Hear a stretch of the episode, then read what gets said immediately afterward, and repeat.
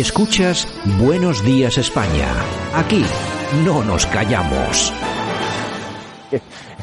Que, nos venden, nos venden una mercancía averiada, permítame que lo diga así, claro, porque no nos vamos a reír. Vamos a ver, dice que va a haber una mesa de diálogo entre el gobierno de España y el gobierno de la Generalitat de Cataluña. Que yo sepa, Oriol Junqueras no forma parte del gobierno de la Generalitat de Cataluña, por tanto no parecería muy lógico que estuviera. Pero es que al mismo tiempo está inhabilitado y entonces Pedro Sánchez vende a los españoles que un delincuente inhabilitado no va a formar parte de una mesa de negociación.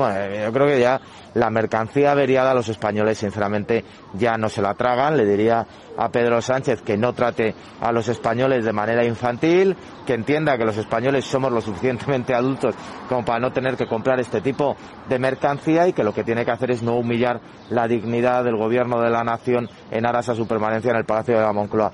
Pero que Pedro Sánchez nos venda como un grandísimo logro que un señor que está inhabilitado públicamente no forma parte de una mesa que se denomina de gobiernos, que además él no forma parte de ese gobierno, nos indica lo desgraciadamente perdido que está Pedro Sánchez para el interés general de España y lo sumido que está únicamente en su permanencia en Moncloa.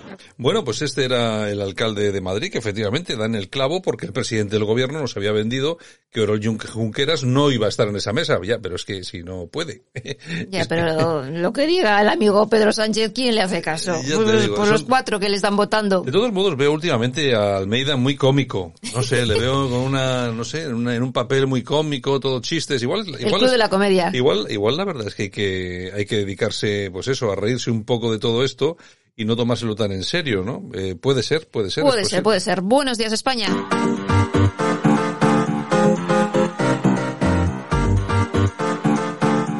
Este. Este. Este. En Radio Cadena Española no nos cansamos. No nos cansamos de madrugar. No nos cansamos de contar la actualidad. No nos cansamos de decir las cosas claras. En fin, que no nos cansamos de tocar los temas más importantes. No nos cansamos. Este es el ministerio de todas las mujeres. De todas las mujeres. Bueno, y aquí estamos nosotros. Hoy es día 29 de junio 2021. Aquí estamos eh, un día más. Oye, esto ya es como verano, En la ¿no? recta final de junio. Esto ya es, eh, pero bueno, estamos ya eh, a punto de llegar a julio y ya julio, o sea, es Y, que y sigue lloviendo en Bilbao. sí es verdad. Oye, pero en julio digo yo, vamos a ver, eh, no hay nadie que no vaya a sacar la cara para dejar de hacer el programa en julio, julio y agosto. ¿Cómo es esto? Vamos a tener que hacerlo todos los días. Va a ser sé. que no. En fin. Bueno, Yolanda C, ¿qué tienes por ahí? Bueno, pues mira, dos empresas de Bono, nuestro amigo José Bono, comparten sede con la compañía beneficiada por el director de la policía Francisco Pardo, que dio 50 millones de euros siendo secretario de Estado a la empresa que luego le fichó. Y Bono es administrador de dos sociedades domiciliadas en esa antigua empresa que se llama Tecno BSL. Bueno, aquí hay una serie de líos. El día que se ponga alguien a investigar al ex Pues tiene mucho trabajo, ¿eh? pues va a tener mucho trabajo. Es que además, vamos a ver, eh, yo- vamos a ver, porque me puedes decir, no, es que la verdad, pues ha tenido suerte con los negocios, una pero Sí, bueno, como le toca la lotería a mucha gente que le toca siempre. sí, como aquel que detuvieron ahí, que le había tocado la, la lotería siete veces Sí, seguidas. lo mismo. Eh, no cuela, la cosa no cuela. Ahora, demuestra tú que no te tocó la lotería siete, siete veces seguidas. Ah, claro. Se siente. Tiene los décimos y es Bueno, pero yo creo, yo creo que si alguien tenía que poner un poco el punto de mira sobre la fortuna del señor Bono y a ver de dónde ha salido todo esto. Santiago, pero estamos hablando de socialistas, no de peperos. Es que de verdad, de verdad, de verdad. Bueno, ¿qué más? Bueno, y nos vamos con otra. Irene Montero, que ha dicho, el masculino neutro dice a las mujeres que no valemos. Hay que utilizar un lenguaje inclusivo. Yo no voy a decir más porque por- podría incriminarme. ¿eh? Es que son, vamos a ver, son las, las cosas de este gobierno que en vez de dedicarse de verdad a lo que importa, que es buscar trabajo a la gente, que la cosa vaya funcionando un poquito mejor, nada, no, no, sobre eso absolutamente nada. O sea, sobre eso absolutamente, es mejor hablar siempre de lo mismo, estas cositas de género, de no sé qué y de no sé cuánto. Ay, señor. Bueno, y nos vamos a monclua.com. Los populares de la Comunidad de Madrid toman el control ideológico de Génova tras la victoria de Ayuso, que ha obligado a todos los populares a seguir un discurso de la presidenta. Guste o no guste.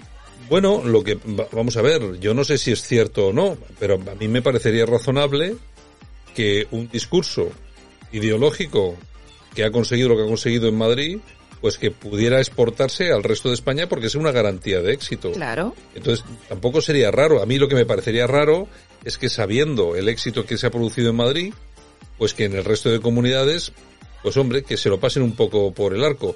Hombre, un- alguien me puede decir, hombre, entonces en este caso también teníamos que hacer lo mismo con el señor Feijó.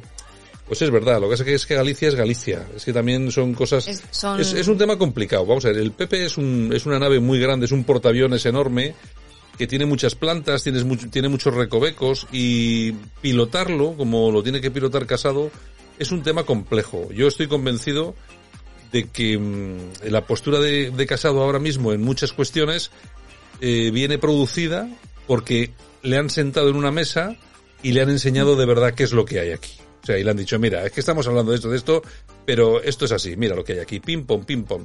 Y creo que tiene que ir por ahí, porque si no tampoco entiendo mucho yo los cambios del señor Casado. De todos modos, hay que recordar que las encuestas están siendo muy positivas, ¿eh? Exactamente. Gotitas de Ayuso por España no vendría nada mal, ¿eh? No vendría nada mal. no en fin. Bueno, y la, la Unión Europea sanciona a dos europarlamentarios de Podemos por realizar falsos viajes como observadores. Manu Pineda e Idoia Villanueva. Que cobrarían, lógicamente, por ello, ¿no? Claro, gratis van a ir estos. Por Dios, por Dios, por que Dios. hay que cobrar, hay que cobrar. ¿Qué más? En fin, bueno, seguimos. Pues si quieres, vamos a irnos en este momento, como siempre viene siendo costumbre y que es habitual en esta casa, con el precio justo.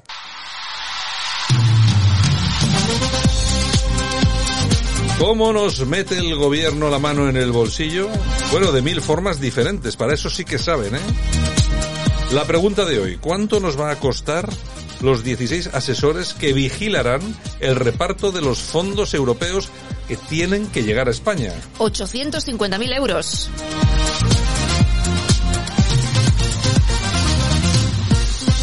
$850.000 para controlar cómo se gasta la pasta. Efectivamente, estos Esto es- 16 esto es- empleados, no te lo pierdas, se suman a los 972 que ya hay en presidencia. O sea, iban a ganar 57.000.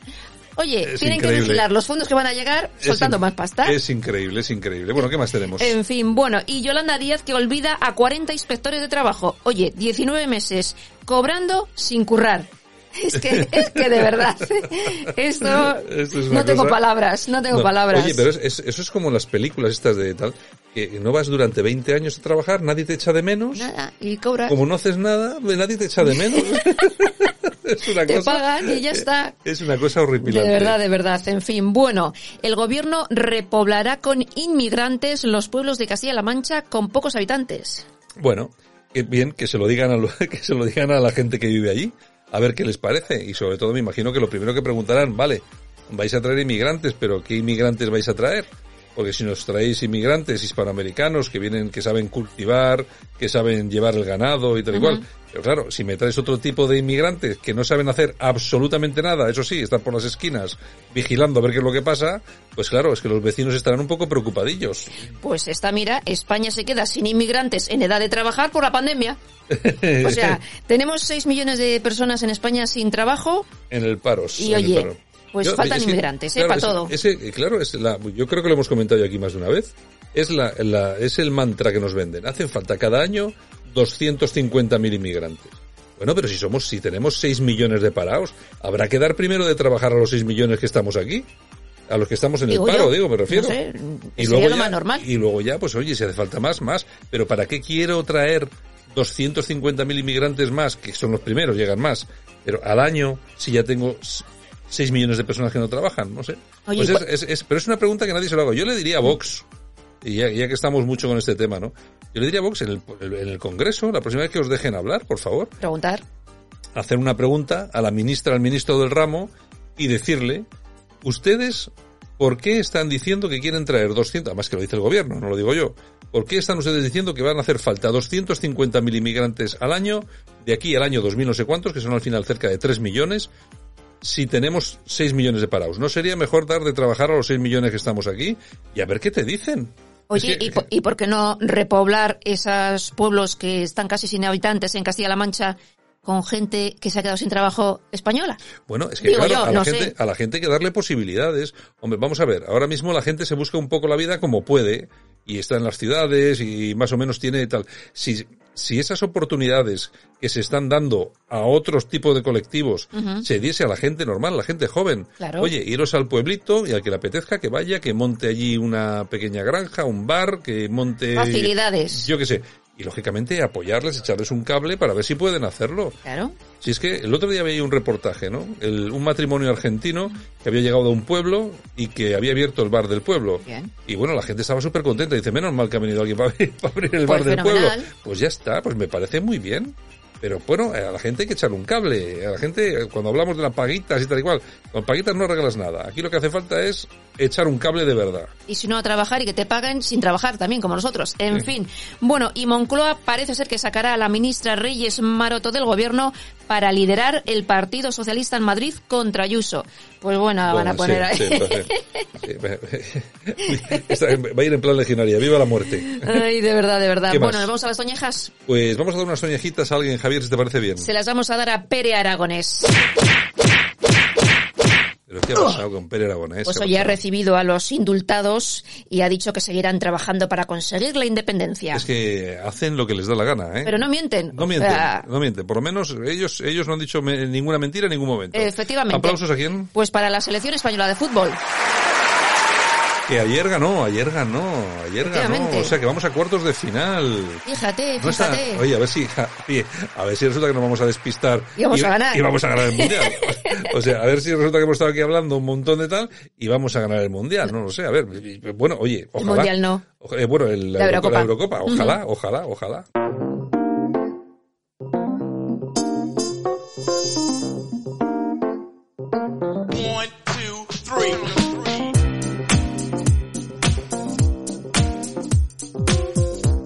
Nosotros estamos y entramos en tiempo de efemérides con esto que me imagino que te sonará.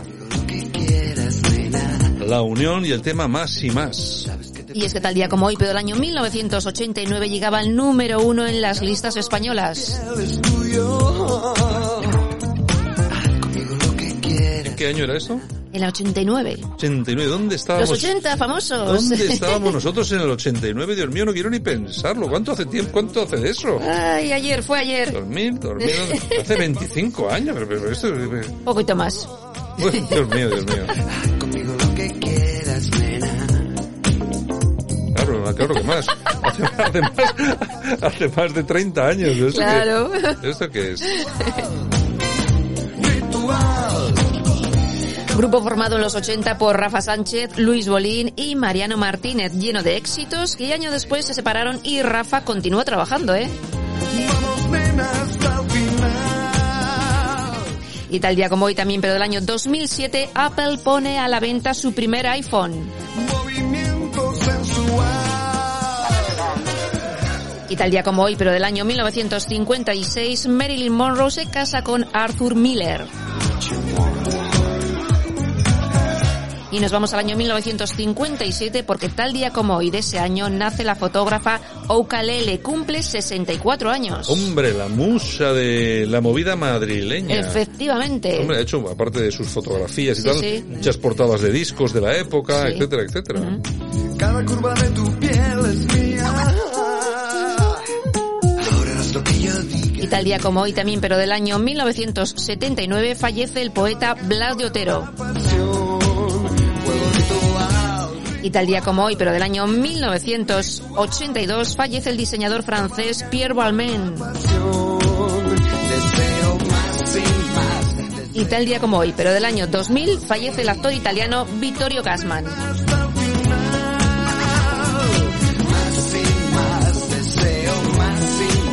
Bueno, y nosotros aquí nos quedamos con la unión, con este más y más número uno, tal día como hoy, de hace un montón de años, del año 89. Sí, señor. Bueno, bueno, no quiero Qué ni grande es la unión. No quiero ni pensarlo. Yo creo, yo creo que en, en- hombre, en aquel año seguro que yo tenía pelo Ujú. y Y, este- había discotecas donde se bailaba esto. y estaría yo delgado, ¿no? Eh, pues también un poquito menos. Siempre con la- Yo creo recordar que estabas en Londres. pues no por esa- por aquella época. Pues es, es posible, Sí, ¿no? sí, es sí, es posible, no sé. Pero, pero bueno, que un horror.